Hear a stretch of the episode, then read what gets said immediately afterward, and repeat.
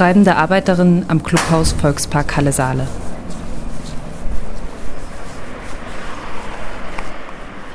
Im nördlichen Teil der Stadt Halle Saale, auf einem Hügel an der Burgstraße, nicht unweit der Uferpromenade der Saale, befindet sich der Volkspark. Parallel zur Burgstraße verläuft der erhöhte kleine Schleifweg. An der Nummer 8a befindet sich der Haupteingang des Parks. Der Volkspark ist heute ein Veranstaltungsgebäude. Die Kunsthochschule Burg Giebichenstein unterhält im Erdgeschoss des Gebäudes die Burggalerie im Volkspark. Genutzt wird der Volkspark auch für Konzerte, Kabarettveranstaltungen, Tagungen und Ü30-Partys. Um auf das Gelände des Volksparks zu gelangen, tritt man durch ein eisernes Eingangstor. Danach erstreckt sich der große Garten des Volksparks. Zur Rechten ist eine Art Theaterbühne, ein weißes Pavillon. Geradeaus blickt man direkt auf das große, imposante Hauptgebäude. Wie eine Art Krone thront es auf dem Gelände. Die vielen hohen und rundgebogenen Fenster geben von außen den Eindruck, dass sich innen helle, hohe Räume befinden. Die Ecken des Baus bilden stämmige Türme.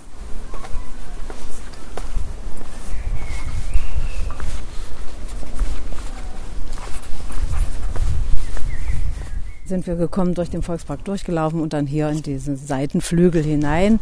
Da war das Bezirkskabinett für Kulturarbeit, so hieß das, wenn ich mich richtig erinnere.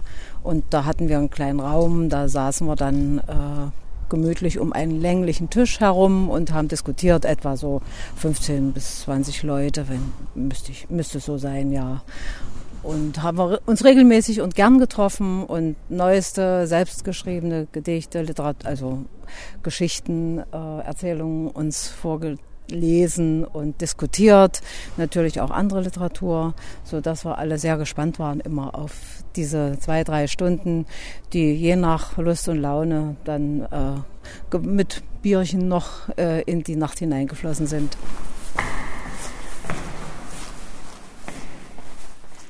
1906 erwarb der örtliche Verband der Sozialdemokratischen Partei das Grundstück, das damals den Namen Tinzers Garten trug. Auf diesem Gelände wurde der Volkspark errichtet. Ein riesiger Prachtbau, inklusive große Terrasse und Garten, wo Tausende Platz finden sollten. In der Festzeitung zur Einweihung am 13. Juli 1907 heißt es, auf welchem erhöhten Punkte in oder bei Hallemann auch stehen mag, überall trifft der Blick auf den schlossähnlichen Bau unseres Volksparkes, der mit seinen schiefergedeckten Ecktürmen alle Gebäude seiner näheren und weiteren Umgebung überragt. Der Volkspark sollte die Versammlungs-, Bildungs- und Kulturstätte der Hallischen Sozialistischen Arbeiterschaft werden. Schon im Juli 1907 konnte der Volkspark eröffnet werden – und in den kommenden Jahren fanden zahlreiche Großveranstaltungen statt.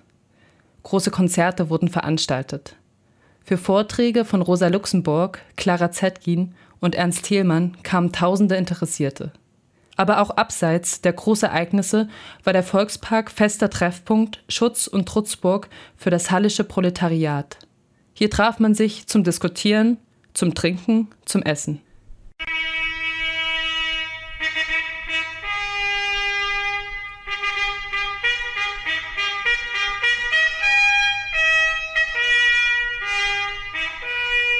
Der Volkspark war ein Ort der Freizeitgestaltung, der Weiterbildung und der politischen Aushandlungen.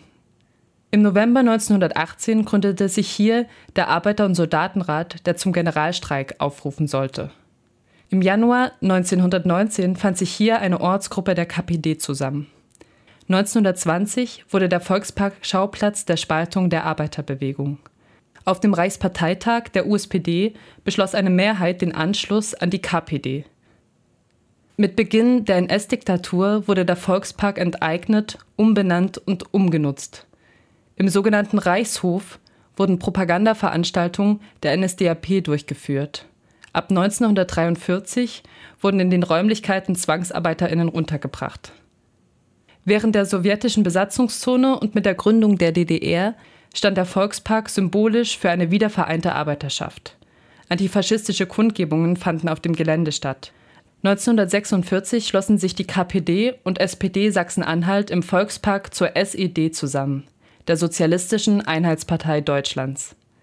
Der Volkspark wurde offiziell Traditionsstätte getauft, als Verweis auf die proletarische Vorgeschichte des Ortes und der SED.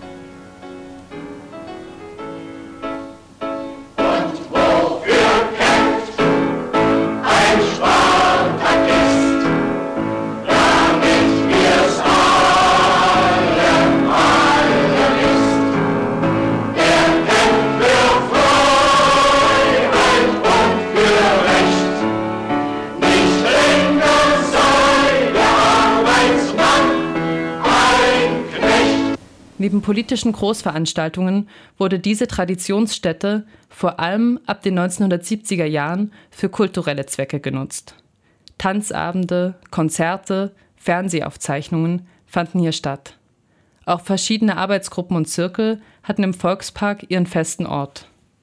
Gegen Ende der 1960er Jahre traf sich hier wöchentlich der Arbeitskreis Literatur am Clubhaus Volkspark der allerdings in den folgenden Jahren umbenannt wurde in Zirkel Schreibender Arbeiter Clubhaus Volkspark Halle. Der Zirkel im Volkspark wurde somit Teil einer DDR-weiten Initiative, der Bewegung Schreibender Arbeiter.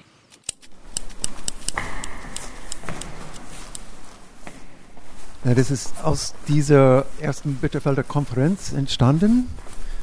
Und zwar Ende der 50er, 59 haben die ähm, war das soweit dann mit der äh, Kultur oder Politik, dass Ulbricht seine Macht konsolidiert hatte, dass die zum ersten Mal wirklich auf ein prinzipielles Konzept von Kulturarbeit konzentrieren durften? Und dann sollte es aus diesem Konferenz wirklich, also Sprichwort, äh, Kumpel greift zur Feder, greift zur Feder, Kumpel, dass wirklich die Arbeiter zum Schreiben anfangen sollten und die Intellektuellen bzw. die Schreibenden sich mit den äh, Werktätigen solidarisieren sollten. Und daraus entstehen sollte quasi eine neue Literatur, eine neue Kultur, die natürlich sehr, sehr wichtig für den Staatsmacht bzw. Legitimität der Staat sein sollte. Der Literaturwissenschaftler William Waltz beschreibt die zentralen Forderungen der ersten Bitterfelder Konferenz. Arbeiterinnen sollten anfangen, selbst Literatur zu produzieren. Schriftstellerinnen sollten sich in die Betriebe begeben, die Arbeitsbedingungen, den Alltag der Arbeiterinnen in der DDR kennenlernen und davon ausgehend schreiben. 1959 fand die erste Bitterfelder Konferenz statt. Was ursprünglich als Autorinnenkonferenz des Mitteldeutschen Verlages geplant war, wurde auf Initiative der SED zu einem wegweisenden kulturpolitischen Event. Neben 150 berufstätigen SchriftstellerInnen nahmen über 300 VolkskorrespondentInnen und ArbeiterInnen teil. Unter dem Motto Greif zur Federkumpel, die sozialistische Nationalliteratur braucht dich, sollte eine sozialistische Kulturrevolution im Literaturbetrieb angefeuert werden.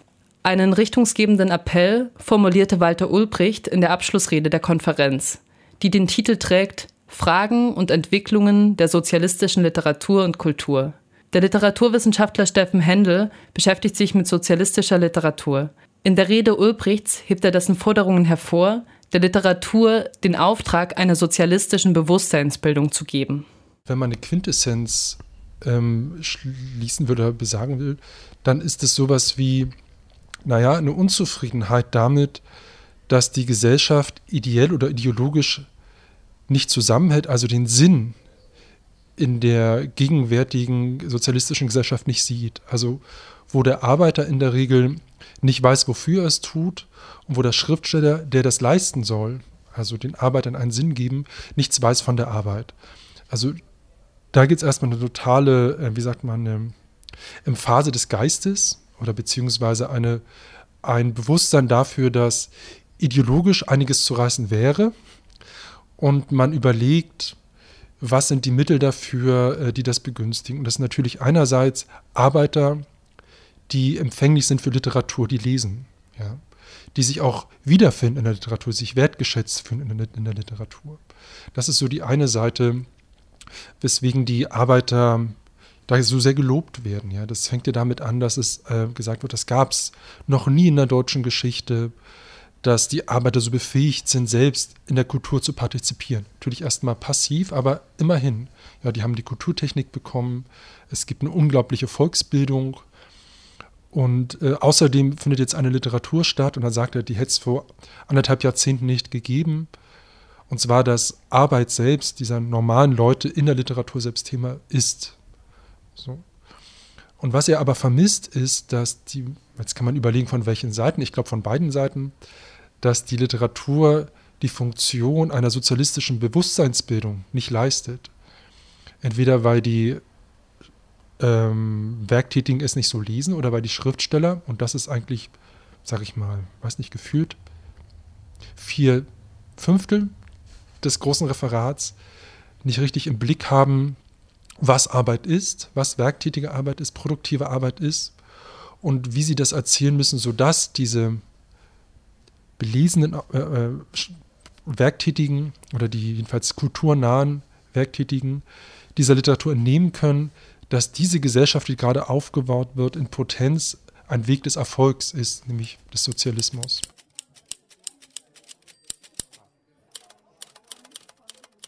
Zum Ende der Konferenz wird ein Beschluss gefasst. Nach der Aussprache über die vorgetragenen Probleme der Entwicklung der sozialistischen Nationalkultur in Verbindung mit den Grundfragen des sozialistischen Aufbaus in der DDR und des friedlichen Wettbewerbs mit Westdeutschland beschließt die Konferenz, der Sozialistischen Einheitspartei Deutschlands, dem Ministerrat der DDR dem Deutschen Schriftstellerverband und den Gewerkschaften folgende Maßnahmen zu empfehlen. Erstens die Bewegung des lesenden Arbeiters weiter zu entwickeln und sie zu ergänzen durch eine Bewegung des schreibenden Arbeiters. Zweitens die Schriftsteller, die sich die literarische Gestaltung von Problemen der sozialistischen Umwälzung in der DDR zum Thema nehmen, bevorzugt zu fördern. Drittens die Verlage aufzufordern, ihre Arbeit mit den Autoren und ihre Verlagstätigkeit in dieser Richtung zu ändern. Viertens, die Mittel des Kulturfonds so zu verwenden, dass vor allem die künstlerische Tätigkeit unterstützt wird, die der sozialistischen Kultur dient. Fünftens, die in der Aussprache unterbreiteten Vorschläge zur Entwicklung der Kunst, der Unterhaltung und der heiteren Muse zu einem ganzen System wirksamer Maßnahmen zusammenzufassen.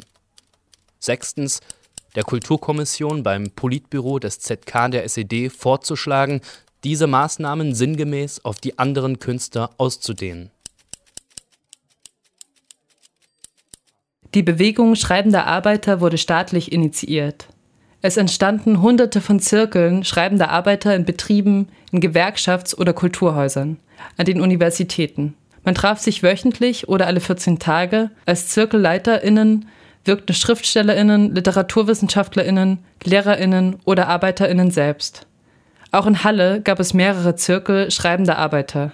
Dietmar Sievers war in einem solchen aktiv. Er erzählt von den Beweggründen, sich in einem Schreibzirkel zu engagieren.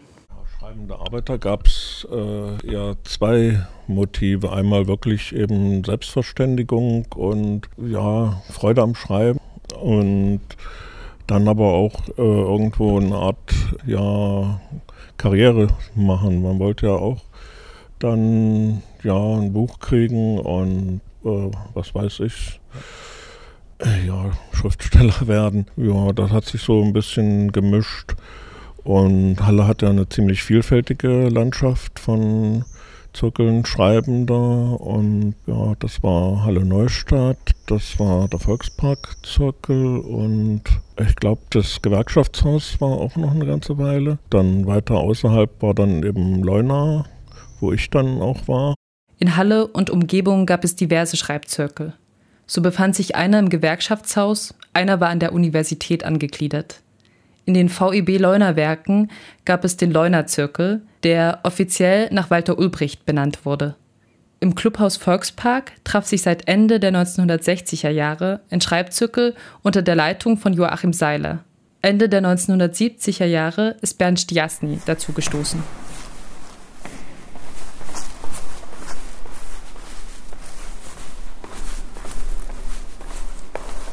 Ja, es ist so, dass ich also ähm, ja, irgendwann wie viele in einem bestimmten Alter mal so Schreibversuche ähm, gemacht habe und durch einen Bekannten, also der war Germanist hier an der Uni, äh, bin ich zunächst in einen anderen Zirkel, da an, an der Uni war der und von dort aus dann zum Volksparkzirkel, der zu dieser Zeit, das war so Ende der 70er Jahre, so ein bisschen den Ruf hatte, eben auch so ein bisschen subversiv zu sein, so eine Nische, äh, ich sag mal in Anführungsstrichen, Opposition, klingt jetzt viel, aber es waren halt Leute, die also jetzt nicht so ähm, angepasst waren, viele. Und, also es hatte so ein bisschen so, so dieses Image, sage ich mal, und da fühlte ich mich natürlich sofort irgendwie auch, auch äh, zu Hause. Winfried Baldeweg und Susanne Tischewski gehörten zu der ersten Generation des Volkspark Schreibzirkels. Als Schülerin fanden sie Ende der 1960er Jahre ihren Weg dorthin.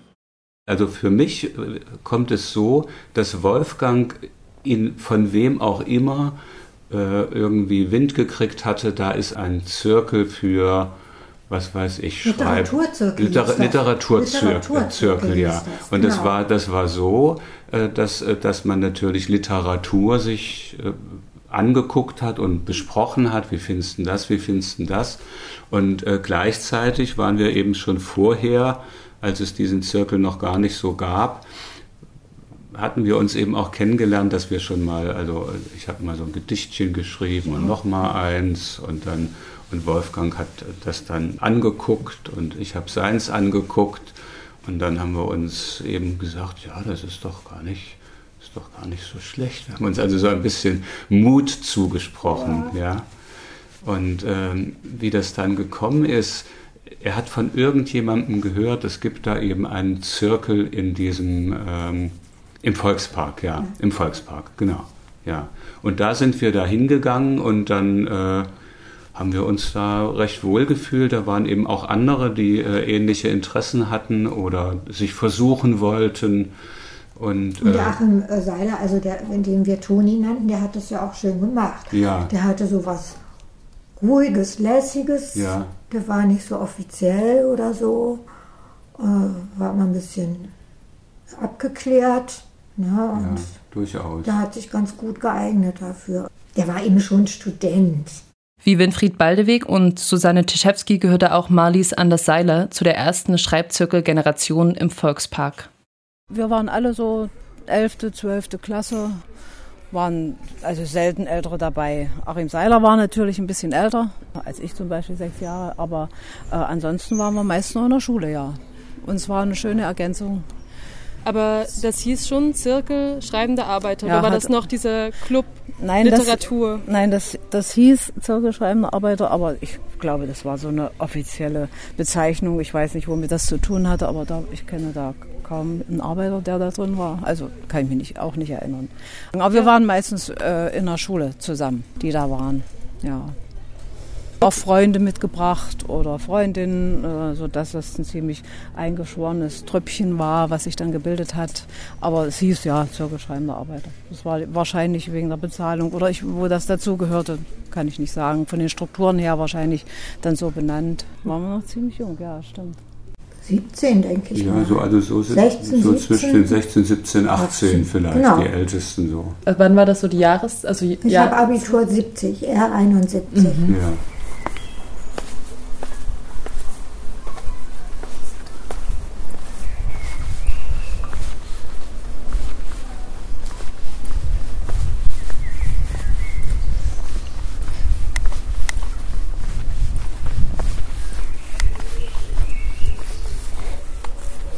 Von ca. 1968 bis zum Ende der DDR gehörte der Zirkel zum Alltagsleben des Clubhauses. Wann der Zirkel offiziell gegründet wurde, ist nicht mehr nachzuvollziehen. Das liegt zum einen daran, dass es kaum Aufzeichnungen über den Zirkel gibt. Im Volkspark von heute gibt es keine Hinweise mehr über die Treffen der Schreibenden, auch nicht in archivierten Aufzeichnungen. Einziges schriftliches Zeugnis sind zwei Veröffentlichungen, die aus den 80er Jahren stammen ein Sammelband mit verschiedenen selbstverfassten Texten und ein Buch mit übersetzter baschkirischer Lyrik. Erzählen über den Zirkel können nur die ehemaligen schreibenden ArbeiterInnen selbst. Für die Mitglieder liegt das Engagement im Schreibzirkel nun schon lange zurück. In ihren Berichten kommt es wohl auch deshalb zu Widersprüchen. So ist auch uneindeutig, ab welchem Zeitpunkt der Zirkel den Namen Zirkel schreibender Arbeiter trug und bis wann er unter der Bezeichnung Arbeitskreis Literatur am Clubhaus Volkspark lief. Zumal die erste Generation nur aus SchülerInnen zwischen 16 und 18 Jahren bestanden hat und kein werktätiger Teil der kleinen Schreibgemeinschaft war. Bernd Stiasny stieß Ende der 1970er zu dem Zirkel, er war zu dem Zeitpunkt Student an der Martin-Luther-Universität Halle. Susanne Tischewski, Winfried Baldeweg und Marlies Anders Seiler waren dann schon gar nicht mehr Teil des Zirkels. Sie kamen als Schülerinnen Ende der 1970er Jahre zum Schreiben, Lesen und Austauschen über Literatur in den Volkspark. Das hat mich alles unheimlich interessiert. Das war auch eine, eine neue Welt, ja. Äh, so, so wirklich äh, da mal genauer hinter zu gucken und das fand ich toll, ja. Oder die auch ganz anders äh, vom Stil her waren. Äh, ich, was für ein kleines Moped hieß das? War auch so ein französischer äh, Autor. Das hat mich, das waren alles äh, neue Töne, neue Stile. Das war ganz wichtig, das aufzunehmen und auch in Beziehung zu setzen. Ich, müsste ich jetzt wirklich überlegen. Auch andere Töne als die, die als in der Schule. Ja, ja, ja genau. Ja, das war es wirklich. Hm. Ja, und dann wurden auch immer mal schöne Sachen vorgestellt. Zum Beispiel eben der Salinger Fänger im Roggen. Ja. Kannst du dich da erinnern? Ganz bestimmt. Und dann hat er da, hat, hatte Toni vorgelesen. Ja. Und, und das Buch gab es ja eigentlich, das war glaube ich bei Aufbau, nee, bei Volk und Welt erschienen. Und Volk und Welt hat ja, hat ja auch so Devisen gehabt im begrenzten Mhm. Maße und eingekauft. Und natürlich immer kleine Auflagen gehabt. Und dann war immer zu wenig da und ähm, also er hatte Fänger im Roggen und wir hatten es eben nicht und ähm, waren da ganz begierig, das dann auch zu borgen und so. Ja. Ist ja auch das Alter. Ne? Und dann haben wir auch noch vorgelesen, kann ich mich erinnern, Martial und Katul. Daran kann ich mich nicht erinnern. Und die hatten ja, die waren ja ziemlich frech und das hat uns natürlich auch gefallen. Ja. Sind das jetzt Römer? Ich glaube schon, ne? Ja, das Ja. wurde so mitgebracht. Dann Ja. hat der Toni das mitgebracht und hat gesagt, das gibt es jetzt. Ähm, Material und Katul war ja jetzt nicht so Bückware. Das war ja bei Reklam erschienen. Ähm, ja, und dann haben wir uns daran ergötzt. Das heißt,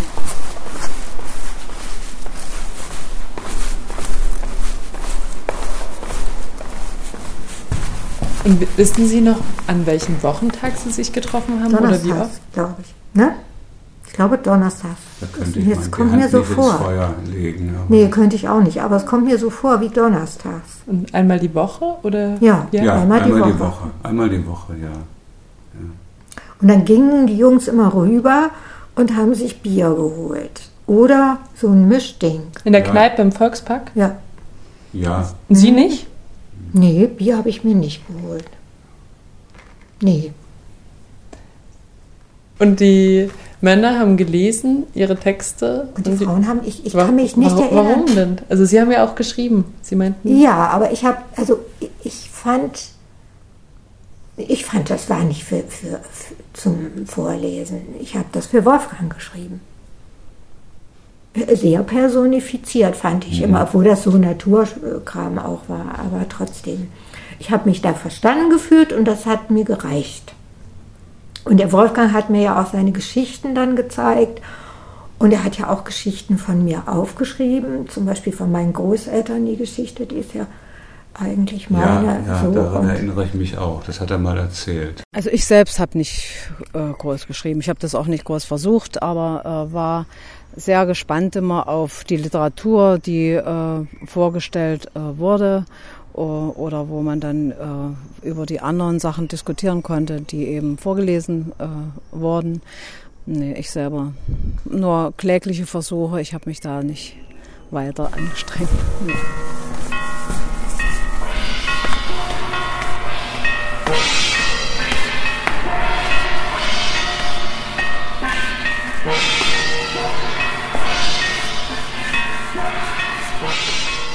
15 bis 20 junge Männer und Frauen haben sich zunächst wöchentlich im Volkspark getroffen, um über Literatur von bekannten SchriftstellerInnen oder über eigene Texte zu diskutieren.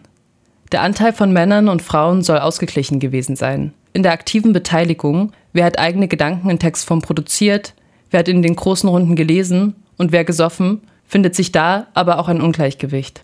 In den Gesprächen entsteht der Eindruck, dass der Schreibzirkel auch eine Art Treffpunkt einer eingeschworenen, nach neuen Impulsen suchenden Jugendklicke gewesen ist. Davon schien es zu dem Zeitpunkt auch andere in Halle gegeben zu haben. Es kam sogar zu Störungen und Rivalitäten zwischen Mitgliedern verschiedener Zirkel. Und dann natürlich Holtrud und Winfried. Die waren in dem Muckezirkel. Kannst du dich an die erinnern? Die hatten so rote Haare, alle beide. Alle beide so ein ganz langes, rechteckiges Gesicht und rote Haare. Besser kann ich sie nicht, nicht beschreiben. Und die kamen. Das ist ja eine schöne Beschreibung. Wenn die kamen, die kamen richtig reingeritten. Die kamen immer zu spät, ließen sich dann so runter, an der Wand runter, haben sich so hingehockt und haben dann finster geguckt, weil die waren ja die Feinde, die kamen ja, ja vom Muckezirkel. Ja. Wir haben immer gedacht, die wollen bloß lauschen oder wollen, was wollen die jetzt eigentlich? Wir haben die nicht sehr gerne gesehen. Wir wollten unter uns bleiben. Dass man lieber unter sich blieb, bestätigt auch Marlies Anderseiler. Trotzdem gab es auch einen Austausch zwischen den verschiedenen Zirkeln schreibender Arbeiter in der Umgebung. Dann gab es auch noch Treffen, die äh, sozusagen über diesen Zirkel, es waren ja mehrere Zirkel in der Stadt und dann gab es auch ein Treffen, also der von allen Zirkeln ab und zu, wo dann äh, jeder Zirkel so sein Bestes vorgestellt hat an Kurzgeschichte oder Gedicht. Das gab es auch ab und zu, ja. Äh, Friedrich Döppe war der eine Zirkel, Dieter Mucke hatte einen Zirkel, ja, Joachim Seiler, dann weiter weiß ich jetzt keinen. Aber das war für uns nicht so wichtig. Hauptsache, wir konnten uns hier einmal in der Woche sehen und diskutieren und uns austauschen. Ja. Die ehemaligen Mitglieder beschreiben den Zirkel als wichtigen Treffpunkt, ein Ort für Austausch, wo sie neue Denkanstöße finden und ihren Interessen nachgehen konnten. Für die staatlichen Initiatoren der Bewegung schreibender Arbeiter sollten die Zirkel auch ein Instrument zur Durchsetzung gesellschaftlicher Zielstellungen sein. In dem Zirkel sollten schreibende ArbeiterInnen über den Austausch sozialistischer Literatur als neue Menschen für die sozialistische DDR gebildet werden. Die haben sich schon verstanden, als jetzt geben wir, jetzt bauen wir eine Gesellschaft, wo der Wert der Arbeiter anerkannt ist. Ne, das ist schon das Selbstverständnis des Osten gewesen. Und wollte halt eine entsprechende Kultur, wo sich das widerspiegelt. Und gezwungen, naja, mit einer Waffe einen Text schreiben, geht halt schlecht, hat auch keiner die es dann geschrieben haben, die haben es aus freien Stücken getan oder haben es getan mit den Freiheiten, die sie sich nehmen konnten oder genommen haben und sind den strengen Linien ausgebüxt. Also mit einem Parteiprogramm im engen Sinn hat keiner gereimt. Mhm. Das sind schon irgendwie eigene Sichtweisen auf die Verhältnisse. Und das macht es ja auch für die Obrigkeit so schwierig, das zu instrumentalisieren teilweise. Also nicht, dass das widerständige Texte waren, ja. Die wurden ja gar nicht veröffentlicht. Es war eher die Schwierigkeit, dass sie für die politische Inanspruchnahme unnütz waren oder nicht, nicht greifbar waren. Weswegen es ja äh, so Geleitwörter gab, die versuchen, politisch einzufangen, was, wenn man die Einzeltexte sich anschaut, einem überhaupt nicht offensichtlich ist. Ein solches Geleitwort soll hier beispielhaft Erwähnung finden. Von 1960 bis 1989 wurden vom Zentralhaus für Kulturarbeit der DDR die Literaturzeitschrift Ich schreibe herausgegeben. Eine Zeitschrift, in der regelmäßig die neuesten Erzeugnisse verschiedenster Zirkel schreibender Arbeiter veröffentlicht wurden, wo aber auch Debatten über die Aufgabe der Zirkel geführt wurden. Das Heft 3 des Jahrgangs 1962 hat den Untertitel Arbeiter greifen zur Feder. In dem Geleitwort dieser Ausgabe ist der Anspruch der Kulturpolitik an die Texte der schreibenden Arbeiterinnen formuliert worden. Was manche Skeptiker befürchteten, nämlich dass die Bitterfelder Losung Greif zur Feder, Kumpel nur eine bald wieder abebbende Kampagne zur Folge haben würde und nicht eine echte, im Entwicklungsstand unserer neuen gesellschaftlichen Beziehungen begründete Bewegung ist längst widerlegt. Auch dieser dritte Band der Anthologie Ich schreibe beweist dies. Aus einer tausendfachen, zehntausendfachen Bereitschaft, sich des geschriebenen Wortes zu bedienen, um die Welt zu erkennen, die Erkenntnisse zu vermitteln und selbst verändert, verändernd auf das wachsende sozialistische Kollektiv einzuwirken, beginnt bei vielen Menschen zu einem Bedürfnis zu werden.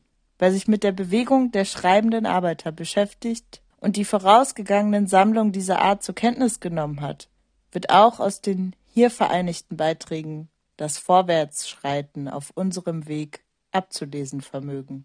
Ich lese daraus eher einen Anspruch und Lektürebrille heraus, wo man schon sehr zweifeln kann, findet sich das in den Texten wieder. Und ich habe mal kursorisch gelesen, es ist sehr schwierig, ähm, aus den, den Texten zu entnehmen, dass dort Individuen schreiben, die nicht nur die Gegenwart thematisieren, sondern eine gesellschaftliche Gegenwart thematisieren und dann noch eine, die gesellschaftliche Gegenwart thematisieren in Hinsicht auf den, sage ich mal, Sieg des Sozialismus. Das ist, wie du sagst, teilweise werden Liebesgeschichten geschrieben, manchmal ähm, Exkursionen des Kollektivs irgendwo in die Landschaft. Da brauchst schon den leitenden Blick durch dieses Geleit, um zu sagen, ach ja, okay, man kann es ja auch irgendwie als Bekenntnis im Sozialismus, aber aus den Texten ähm, spricht das nicht.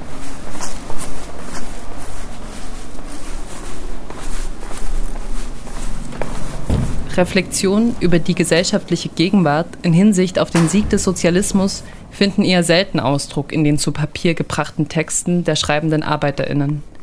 Susanne Tischewski spricht über die Themen, worüber sie oder andere Zirkelmitglieder meist geschrieben haben. Natur auch, so Schwärmerei, ja. Irgendein Baum, der plötzlich sein Laub noch hatte, während die anderen alle nackig waren oder so. ich weiß es nicht mehr. Aber das, das ist, man kam sich dann auch so bedeutsam vor, dass man, dass einem sowas einfällt.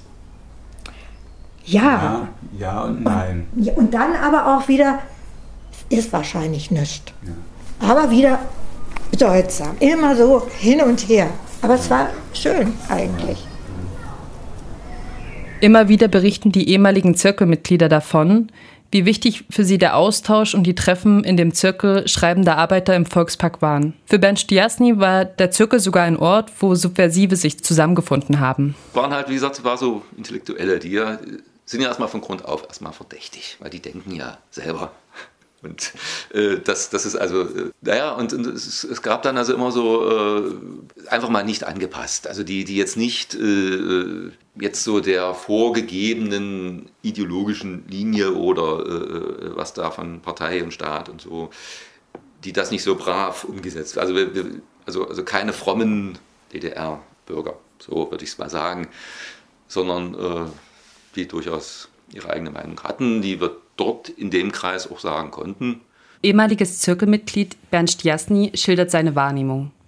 Auch ein Zirkelmitglied aus Leuna teilte den Eindruck, dass der Zirkel im Volkspark ein Ort für Freigeister war. Der Literaturwissenschaftler William Walls hält dem entgegen, dass die staatlich geförderten und initiierten Zirkel allein schon mit dieser Entstehungsgeschichte kein Ort der DDR-Opposition sein konnten. Oppositionell schreiben fand bestimmt nicht in solchen Zirkeln statt. Also Untergrund, da gab es bekanntlich genug so Untergrund oder Leute, die sich zusammengetroffen haben und Sachen vorgelesen haben oder sonst was, aber inoffiziell, also nicht staatlicherseits. Was veröffentlicht werden durfte oder oft solche Anthologien sind veröffentlicht worden für bestimmte staatlichen Anlässe, zum Beispiel im Jahrestag für, was weiß ich, Geburtstag von Karl Marx oder sonst was.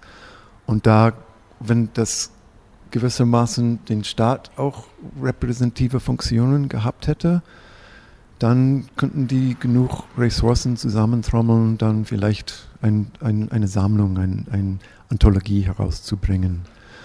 Und da, wie gesagt, wurde natürlich nicht alles veröffentlicht, was geschrieben wurde. Was, was nicht veröffentlicht wurde, dann weiß nicht, ob man das heutzutage noch nachweisen kann. Aber op oppositionell galt solchen Zirkeln auf, auf keinen Fall. Eine eben dieser Anthologien die der Literaturwissenschaftler William Walls benennt, war die Anthologie Wie sind wir geworden? Wie sind wir? herausgegeben als Kooperation vom Mal- und Zeichenzirkel und von dem Zirkel Schreibender Arbeiter des Clubhaus Volkspark zum 35. Jubiläum der Staatsgründung der DDR. Bernd Stiasny spricht über den Entstehungsprozess. Und so war auch ein bisschen diese Anthologie, mhm. ich sag mal, diese, diese Geschichte diese, des Arbeitertreffpunkts und, und, und so weiter, des Zentrums der Arbeiterbewegung, die war so ein bisschen der Aufhänger auch dafür eben, dass eigene Texte auch mal veröffentlicht werden konnten. Dass das, ich denke, alleine hätte, wenn wir gesagt haben, als Zirkel, wir wollen jetzt wieder mal unsere Texte in der Anthologie, wäre eher schwierig geworden und da war es eben ein Glücksfall, dass, dass wir das so ein bisschen, also beziehungsweise Seiler, mit dem Hintergrund sozusagen durchbringen konnte, dass, dass er dann sagte, hier, wir schreiben die Geschichte der Traditionsstätte der Arbeiterbewegung und wir sind ja hier heute und dann mischen wir das so ein bisschen. Und das war, das war also so, so, so eine Geschichte. Die zweite, daran hing vieles in der Zeit. Ne? Das ist also war einfach ähm, schlicht und einfach Papiermangel. Mhm. Das, das war mal so, wenn man so was zum Drucken, äh, so ein Projekt hatte, müssen wir mal gucken. Also kriegte man die Zuteilung ähm, Papier, das, das war so, so eigentlich der Hauptengpass. Pass, sonst hätte wahrscheinlich mehreres auch veröffentlicht werden können. Anlässlich des 35. DDR-Jubiläums wird die Anthologie Wie sind wir geworden, wie sind wir veröffentlicht. Texte und Bilder in der Sammlung beziehen sich auf die Geschichte des Volksparks, auf die Geschichte der Arbeiterinnenbewegung in Halle im 20. Jahrhundert.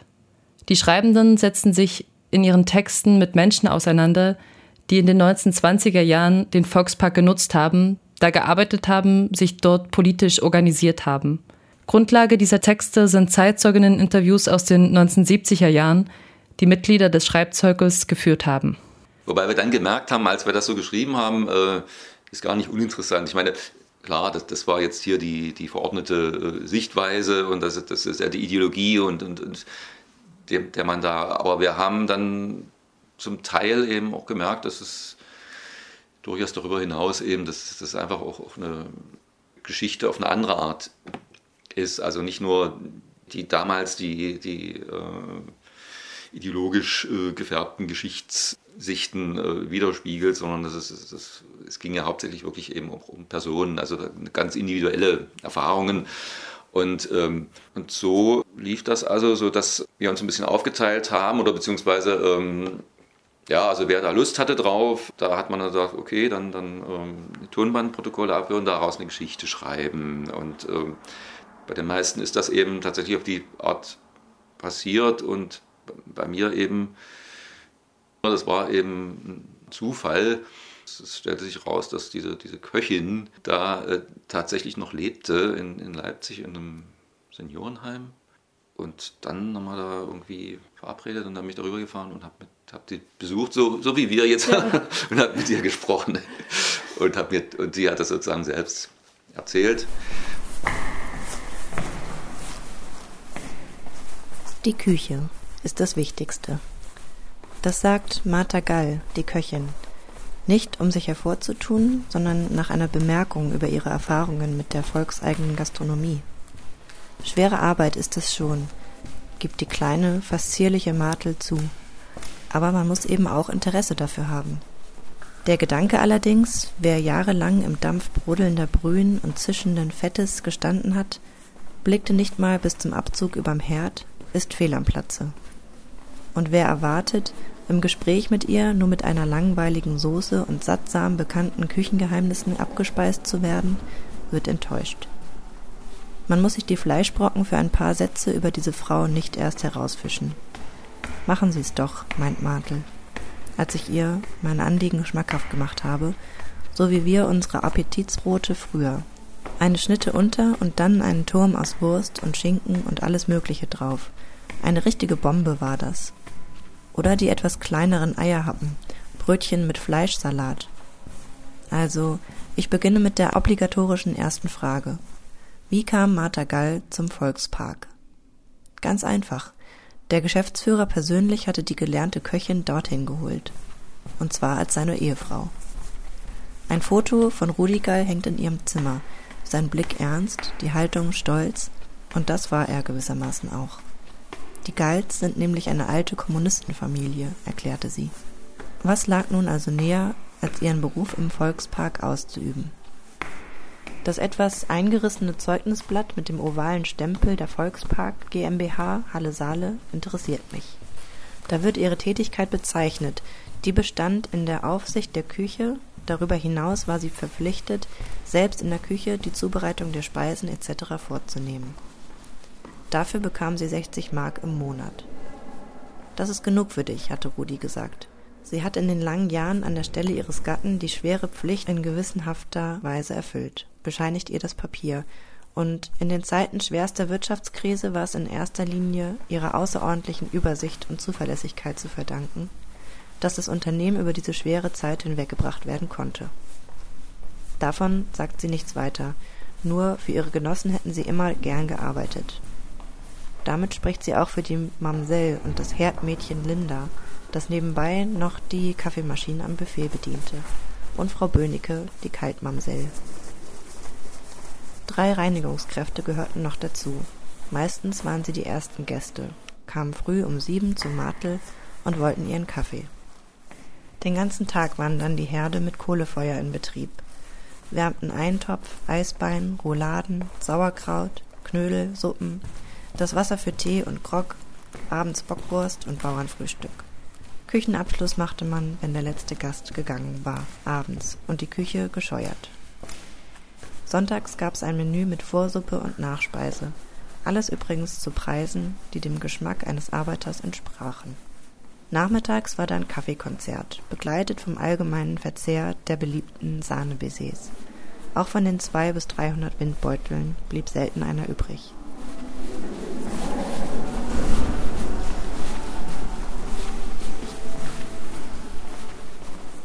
Der Auszug ist aus dem Text Die Küche von Bernd Stiasny, welcher Teil der 1985 erschienenen Anthologie ist. Bernd Stiasny interviewte dafür Martha Gall, die in den 1920er Jahren als Köchin im Volkspark Halle tätig war. Um die in dem Titel der Anthologie aufgeworfene Frage Wie sind wir geworden, wie sind wir zu beantworten, schauen die Verfasser in die Geschichte, in die Geschichte des Volksparks. Um die Geschichte der Bewegung schreibender Arbeiter zu verstehen, braucht es auch den Blick in das Zurück, in die Vorläufer, eben um zu verstehen, was die Bewegung schreibender Arbeiter bedeutet hat und aus welchen Debatten sie hervorging. Zum Beispiel, was eine sozialistische Kultur ist, für wen sie da ist und welchen Anspruch sie an sich selbst hat.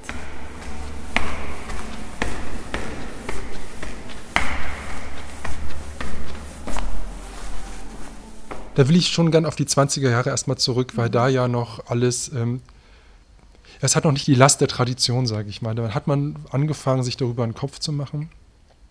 Und da gab es erstmal einen ganz nüchternen Befund. Und der ist so offensichtlich, wie das man immer aussprechen muss, nämlich das, was in der Öffentlichkeit und in den Medien der Öffentlichkeit, anstatt in der Öffentlichkeit, sowas wie Zeitungen, das beginnende Radio, ähm, Theater, Kinos und so weiter verhandelt wird, das spiegelt dieses bürgerliche Leben wider, den bürgerlichen Alltag.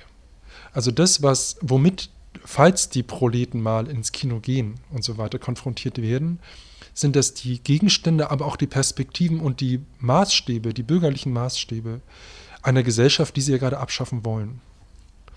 Und der Befund ist, ja, ähm, kann man darüber sowas wie ein Klassenbewusstsein aufbauen. Die sagen, naja, wenn, man, wenn der Arbeiter nirgends vorkommt und sich nirgends erstmal immer nur als Individuum wahrnimmt und gar nicht merkt, es ist eine Klassenlage, ähm, erstens, das ist ein Riesenproblem, die zu politisieren, zu agitieren. Und das Zweite ist, ähm, wenn wir so eine Kultur schaffen oder einen, einen Raum schaffen, wo, ich sage jetzt mal mit Neudeutsch, der Prolet sichtbar wird, ja, wo ihm eine Stimme gegeben wird, wo er seine Erfahrungen widerspiegeln kann, ist es der Ort, wo man ihn auch, wo man diesem auch eine politische Perspektive geben muss, nämlich dann gleichzeitig, also nicht nur widerspiegeln, sowas wie, ach guck mal da, Fabrikarbeit ist schwierig oder ach, du kannst keine Miete zahlen, sondern ihm zu zeigen, inwieweit das in diesen Verhältnissen, in diesen kapitalistischen Verhältnissen begründet ist und inwiefern da zum Beispiel eine Revolution, eine proletarische, eine kommunistische Revolution vonnöten ist. Und äh, da hat man gesagt, dann muss man erstmal anfangen, ähm, diese Inhalte zu generieren, also einfach textlich ja, oder im Theater. Und zweitens dafür, das hat damit unmittelbar zu tun, äh, Medien und Orte zu finden oder auch zu schaffen, wo das überhaupt einen Platz hat. Ja, Brecht hat ja in seiner abgehobenen Art das eigentlich auf den Punkt gebracht. Er meinte ja jetzt ein proletarisches Schauspiel äh, auf die Bühne im Schiffbau, Schiffbaudamm zu bringen, ist es nicht eigentlich eher ein Zugeständnis an die bürgerliche Kunst, weil erstmal die verdienen dran, zweitens, welcher Prolet kann sich eine, eine Eintrittskarte leisten und zweitens hat es nicht eh schon den Nimbus äh, eines Kunstgenusses. Also passt das, was wir wollen mit der Kunst und mit der proletarischen Öffentlichkeit überhaupt in die bürgerlichen Medien oder wird es darüber schon korrumpiert, kontaminiert und so weiter?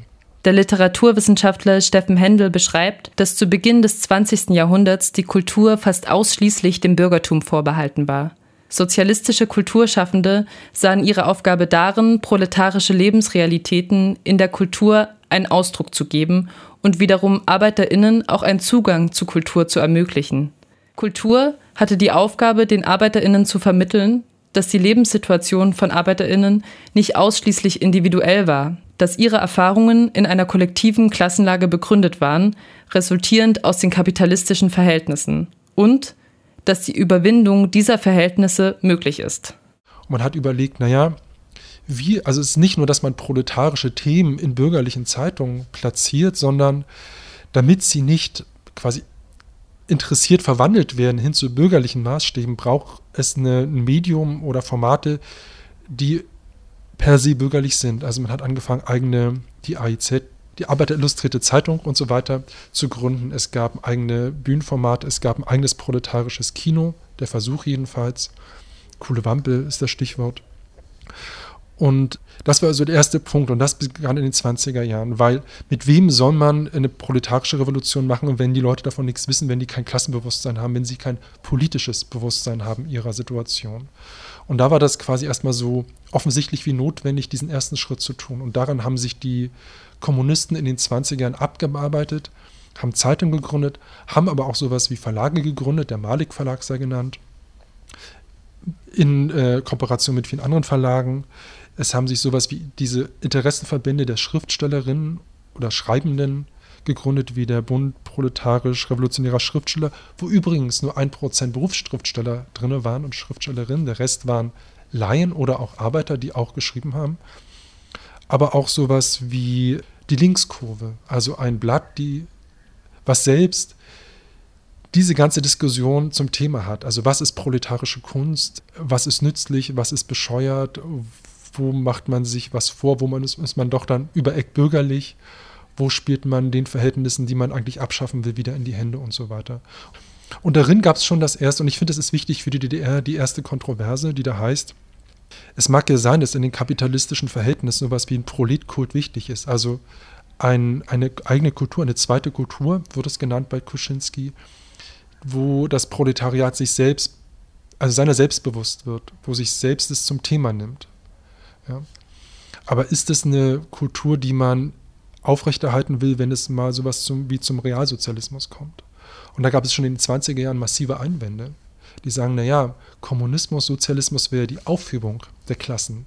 Warum sollte es eine Kultur geben, wo das Proletarische als Klassenidentität fortgeschrieben wird?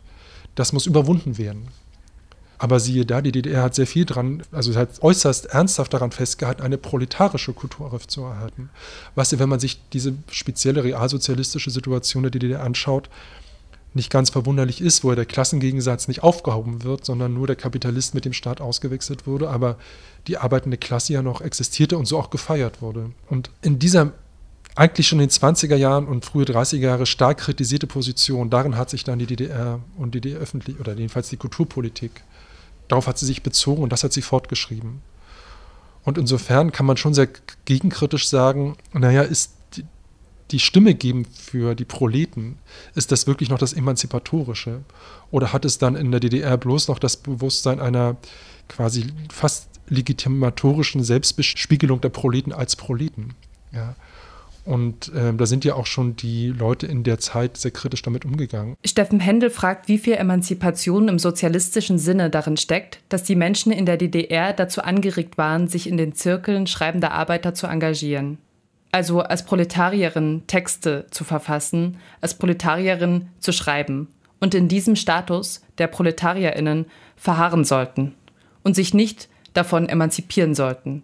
Eine Aufhebung der Klassen wurde in der realsozialistischen DDR vielleicht in Reden proklamiert, aber im Alltagsleben und in der Kultur nicht umgesetzt. In den Gesprächen gaben die befragten Zirkelmitglieder an, sich weniger für die philosophischen, theoretischen Debatten über die Rolle von Kultur im Sozialismus interessiert zu haben. Fest steht, dass für die einzelnen Zirkelmitglieder, die hier zu Wort kamen, der Zirkel ein schöner und wichtiger Lebensabschnitt war. War halt eine schöne Freizeitbeschäftigung und man hat sich so eigentlich verstanden gefühlt untereinander, nicht? Ja. Das war einfach so eine Interessengemeinschaft. Ja. Und äh, das so etwas geht dann auch wieder verloren, nicht? Also man, sonst würden wir immer noch in dem Zirkel sitzen.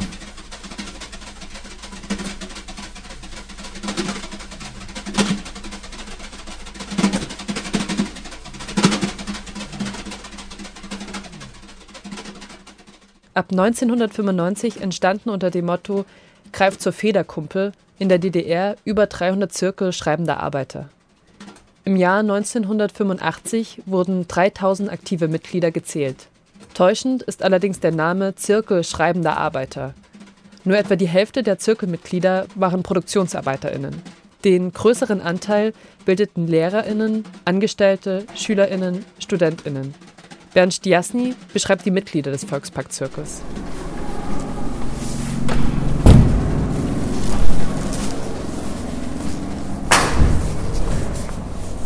Also einer zum Beispiel war ähm, in Merseburg im Industriebetrieb gearbeitet, äh, war so Gewerkschafter. Dann gab es zwei oder drei von der Universität, die dann also teilweise ja, als Assistenten tätig waren, Studenten dann auch immer mal dabei. Ja, eine Verkäuferin, so die unterschiedlichsten Leute eigentlich, Schüler auch noch. Das war so ein bisschen die Mischung. Und ich sag mal, die Erfahrungen waren es natürlich schon, die jeder mitbrachte, aber eben aus seinem Bereich. Also es waren jetzt nicht die, die Erfahrungen aus einer großen Fabrikhalle oder sowas. Die schreibenden ArbeiterInnen der DDR waren meist gar keine ArbeiterInnen im Sinne von ProduktionsarbeiterInnen, doch wurden trotzdem so genannt. Der Literaturwissenschaftler Steffen Händel übt Kritik an der Bezeichnung. Aber wenn man schon sagt, Zirkel schreibende Arbeit, unterstreicht man erstmal Arbeiter. Und man belässt sie in ihrem Status.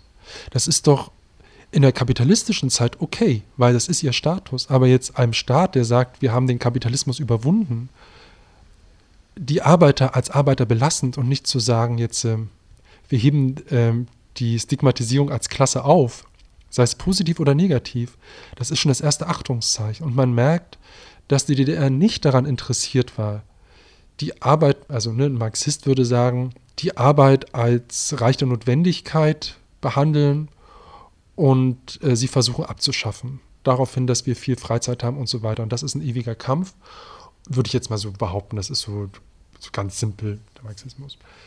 Daran haben die sich überhaupt nicht mehr aufgehalten in der DDR die Frage galt ja als beantwortet. Witzigerweise, obwohl alle Lohnarbeit sind, quasi wie im Kapitalismus. Ja, jetzt, so, also man merkt, dass das ein sehr merkwürdiger ähm, Zustand war, der sehr mit, auf eine Art sehr mit sich zufrieden war. Die haben jetzt nicht ernst gemacht, damit zu sagen, das ist ein Übergangsstatus zum Kommunismus, Stadium zum Kommunismus. Und jetzt versuchen wir mal unseren Geist zusammenzuschmeißen, wie wir diesen merkwürdigen Realsozialismus, die zwar die Kapitalisten abgeschafft haben, aber Lohnarbeit beibehalten haben, versuchen wir das erstmal in der Literatur von mir aus durch, durchzudiskutieren und sowas wie eine gesellschaftliche Diskussion zu starten, eine Verständigung von Arbeitern, Wissenschaftlern und Literaten, wie man das überwinden kann. Man merkt, das ist überhaupt kein Thema mehr. Thema ist nur die Selbstbespielung der Arbeit als bereits sozialistische Realität. Und dass die Leute sich darin einfinden und sagen, wow, die Zukunft setzt sich bereits durch. Sich also abfinden mit dem Status als Arbeiter. Und das finde ich gemessen an der Diskussion äh, der 20er Jahre, die waren weiter in den 20er, 30er Jahren, würde ich sagen.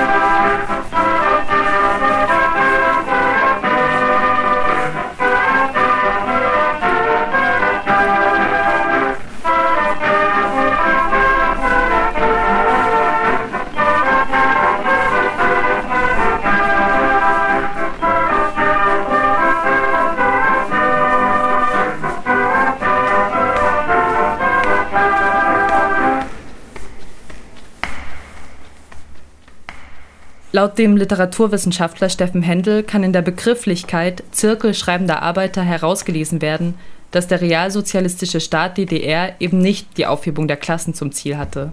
Lohnarbeit wurde als sozialistische Realität dargestellt.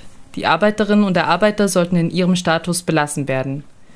So waren die Zirkel schreibender Arbeiter in der DDR kein Ort der sozialistisch-emanzipatorischen Persönlichkeitsentfaltung, aber laut den Aussagen ehemaliger Mitglieder Ort der individuellen Entfaltung. Die Zirkel schreibender Arbeiter hatten die kulturpolitische Funktion, eine Identität des Proletariats zu pflegen. In der Realität konnte diese Aufgabe aber nur widersprüchlich umgesetzt werden.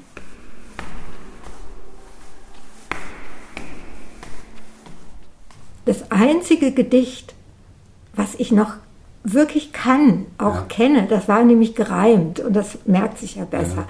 Das ist richtig unverschämt.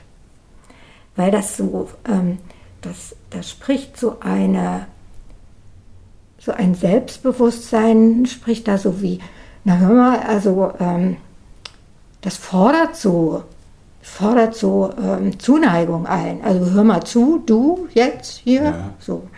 Ich werde es nicht aufsagen. Ich könnte, aber ich werde es nicht tun. ja.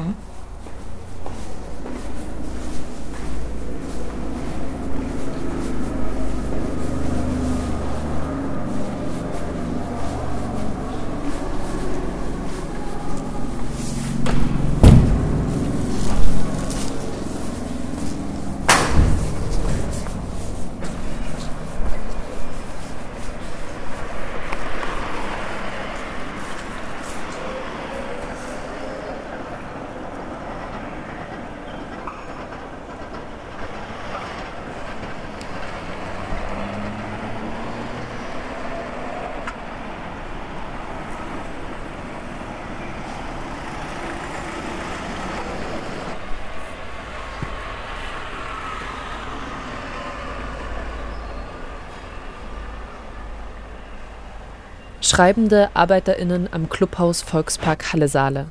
Es sprachen die ehemaligen Mitglieder des Zirkels Schreibender Arbeiter am Clubhaus Volkspark Halle-Saale, Marlies Anders Seiler, Susanne Tischewski, Winfried Baldeweg, Bernd Stiasny. Ein ehemaliges Mitglied des Zirkels Schreibender Arbeiter, Walter Ulbricht an den VEB Leunerwerken, Dietmar Sievers, der Literaturwissenschaftler Steffen Händel der Literaturwissenschaftler William Waltz.